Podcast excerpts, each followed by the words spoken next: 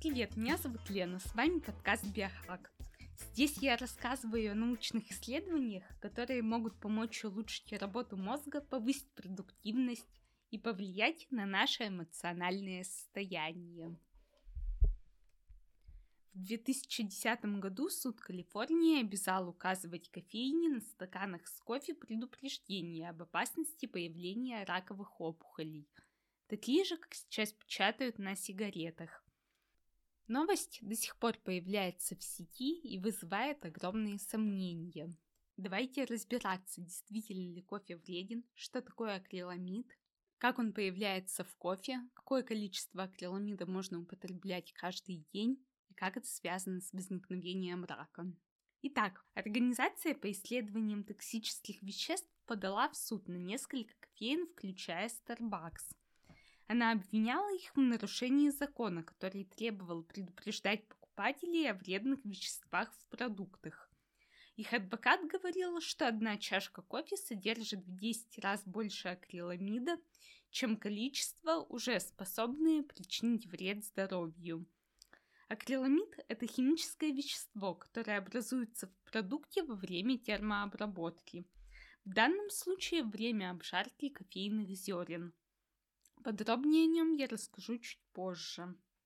Некоторые онкологи также считают кофе вредным.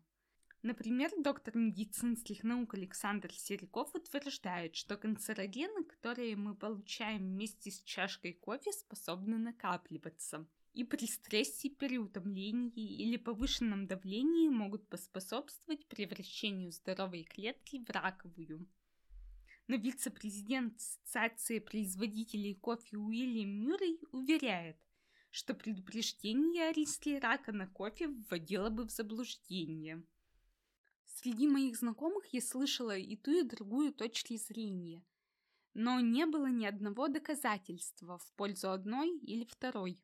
Сейчас я предлагаю поставить вам запись на паузу и оставить в комментариях, как считаете вы, кофе канцероген или нет.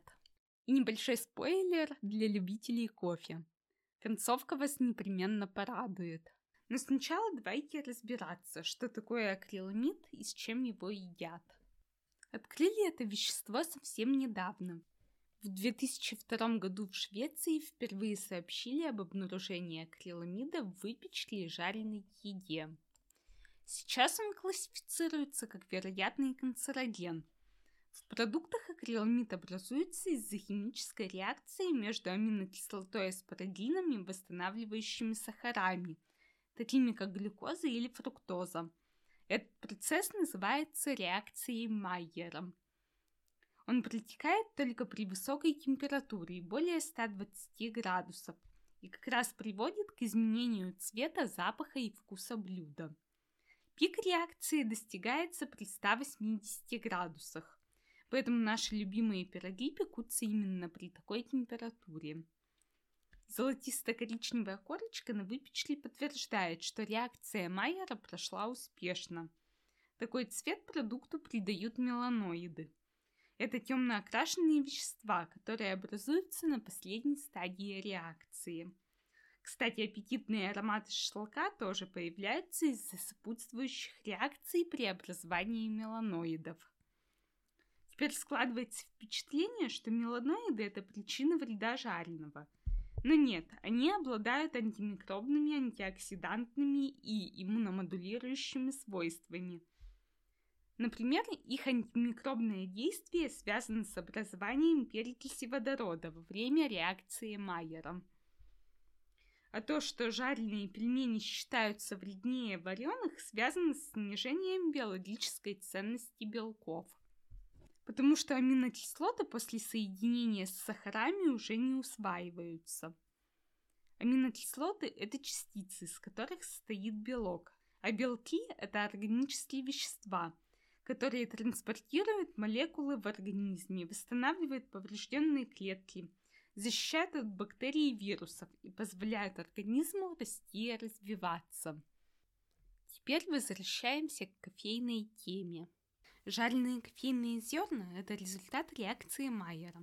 Акриламид – это химическое вещество, которое получается во время реакции Майера. Напомню, что акриламид классифицируется как вероятный канцероген для человека – в 2017 году был опубликован официальный список содержания акриламида в продуктах. В обжаренном кофе содержится 400 микрограмм акриламида на килограмм кофе. В растворимом 800, в цикории 4000. Микрограмм – это миллионная доля грамма. В 2013 году было опубликовано исследование, авторами которого были Ханна Мойская и Ивона Глицинска – Найти его можно по названию «Исследование уровня акриламида в кофе и заменителях кофе. Влияние сырья и условий производства». По его результатам сорта кофе и методы производства особо не влияют на количество акриламида.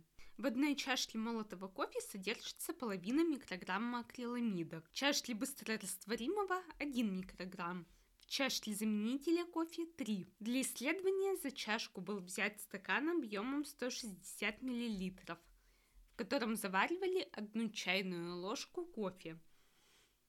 По данным различных исследований, человек в среднем потребляет в день 1 микрограмм акриламида на 1 килограмм массы тела. До 5 микрограмм на килограмм потребляют те, кто завтракает, обедает и ужинает жареным, а перекусывает чипсами. Детям достается больше этого вещества, так как они едят больше калорий по сравнению с массой тела и очень любят фастфуд.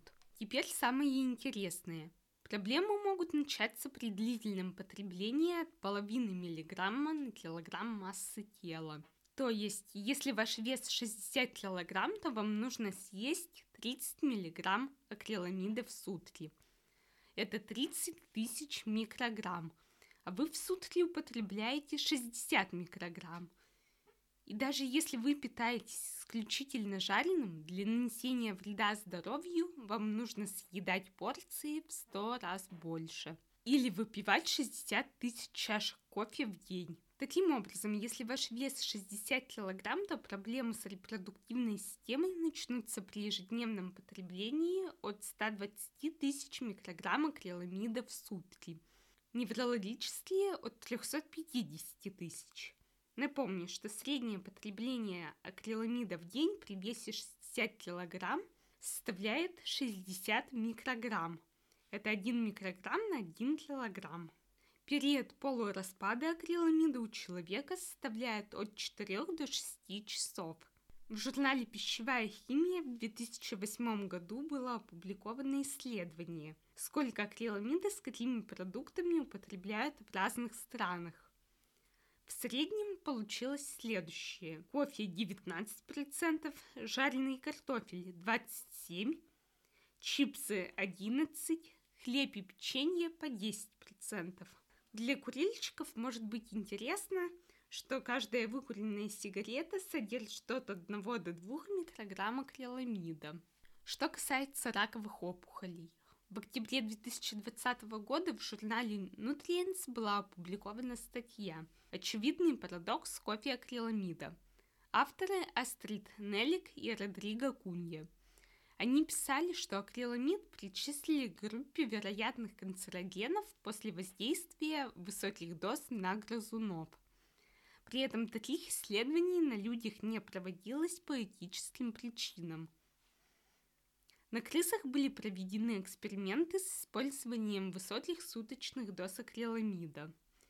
Первое исследование выявило увеличение частоты опухолей молочной железы половых органов, мозга, щитовидки и полости рта. Второе только опухоли щитовидки, молочной железы и мошонки. Многочисленные исследования в последнее время сообщают, что постоянное потребление кофе не увеличивает риск рака и даже в некоторых местах снижает. Например, в печени, щитовидке, половой системе, кишечнике, на коже.